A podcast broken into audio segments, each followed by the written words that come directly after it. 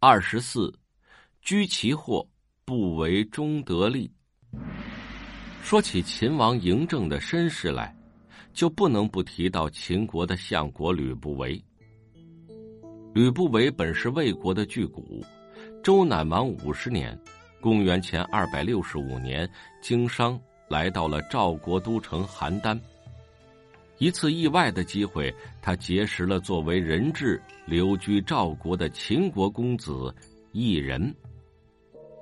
那时候，各国间有条规矩，双方但有交往，就必须把一名国君的儿孙派往对方都城居住，叫做人质。当人质可不是一件轻松的事，如果两国关系正常，倒还好说。一旦撕破脸皮，便有被砍头分尸的危险。这位见识高远的魏国商人了解到异人的特殊身份后，很快便意识到实现自己政治抱负的大好时机到了。在他眼里，赢异人已经不是一位秦国的公子，而是一笔巨大的政治财富。吕不韦心想。要是得到了他，日后准能飞黄腾达，何愁封侯拜相的尊荣呢？于是，他请求父亲备齐了大量金钱，说是奇货可居，意思是这种货物非常稀有，可以囤积起来，将来一定能卖个大价钱。吕不韦得到了父亲的资助。便带着重礼去拜访异人。寒暄一番后，吕不韦向他说明了自己的来意，表示愿意竭尽全力帮助公子改变自己的处境，一步登天，当上秦国的国王。异人听了不禁哈哈大笑，心想：要想改变我的命运，就凭你经商的那点本事，真是不知天高地厚。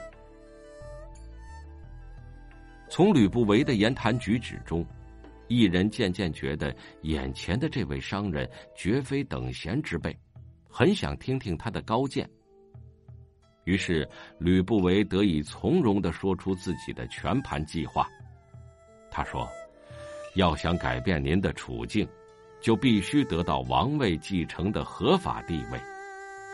您有二十多位异母兄弟，但大家都是庶出。”按照秦国的定制，庶子是不能继承王位的，这就为您提供了一个争取立嗣的大好机会。异人虽不完全明白他的意思，却深知吕不韦已经有了周密的计划，便追问道：“那么，我又该怎样行动呢？”吕不韦说：“这也好办，我想。”当今能主宰太子立嗣的，除了华阳夫人以外，再也没有其他的人了。我虽然不算富裕，但倾其所有也可以筹集千金，请允许我到秦国去为您打通关节，保证能够一举成功。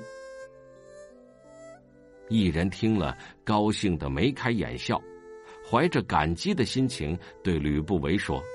先生妙计使我绝处逢生，若能成就大事，当与先生共享荣华，绝不食言。吕不韦到了秦国，费了好大周折，终于见到了华阳夫人，并以公子一人的名义送上了一份贵重的礼物。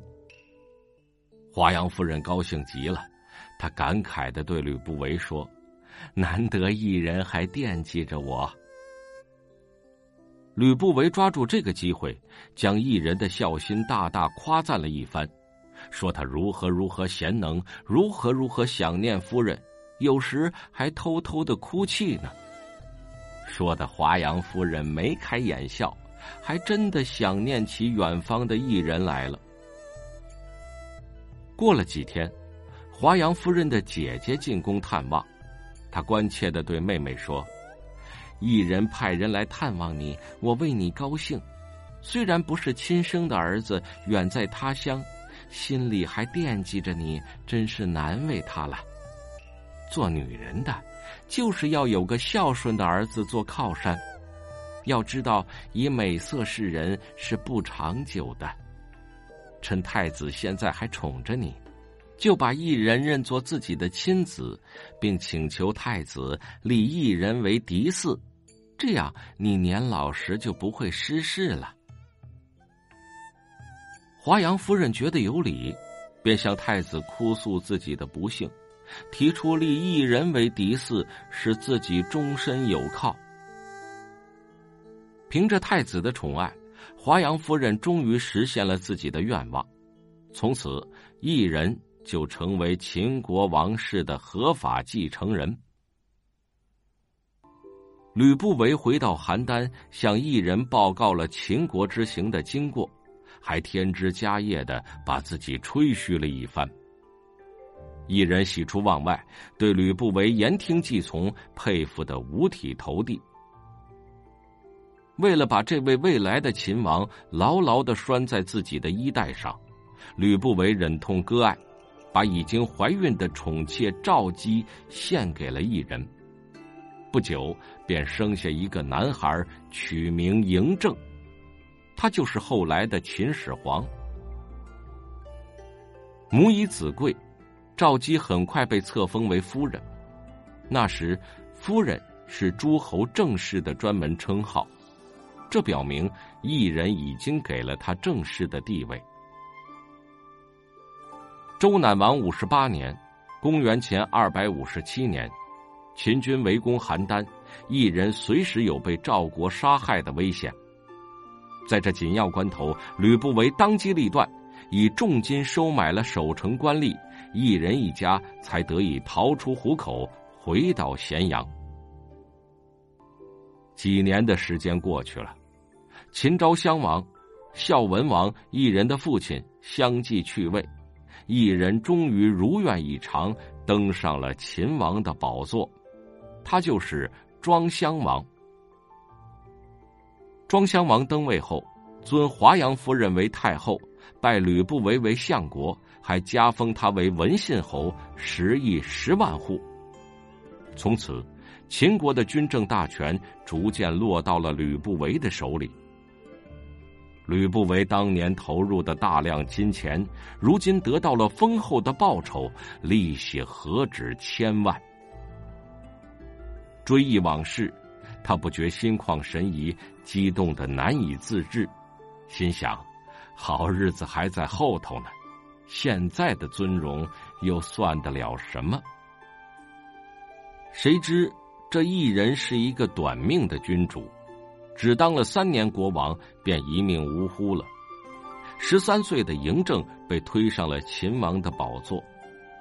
这时，吕不韦除了以相国的身份继续独揽大权外，还遵照太后的旨意，以重父的资格对这位年幼的国王严加管束。总之，他已经成了一个凌驾于国王之上的名副其实的太上皇了。秦王嬴政年纪虽小，但与一般的幼主不同。他从小随父亲流落他乡，饱受了寄人篱下、充当人质的痛苦，深知委曲求全的重要。从眼下来说，他乐得屡试独断专行。至于旁落的大权，一旦时机成熟，自己定能将他重新夺回。果然。嬴政亲政不到两年，便显露出了超人的胆识。他以政治家的伟大魄力，一举清除了以嫪毐和吕不韦为首的两派敌对势力。前者被处以车裂和灭族的重刑，后者被革除相位，迁徙蜀郡。吕不韦这位曾经荣耀一时的政治投机家，终于在悲愤和绝望中。饮鸩自杀了。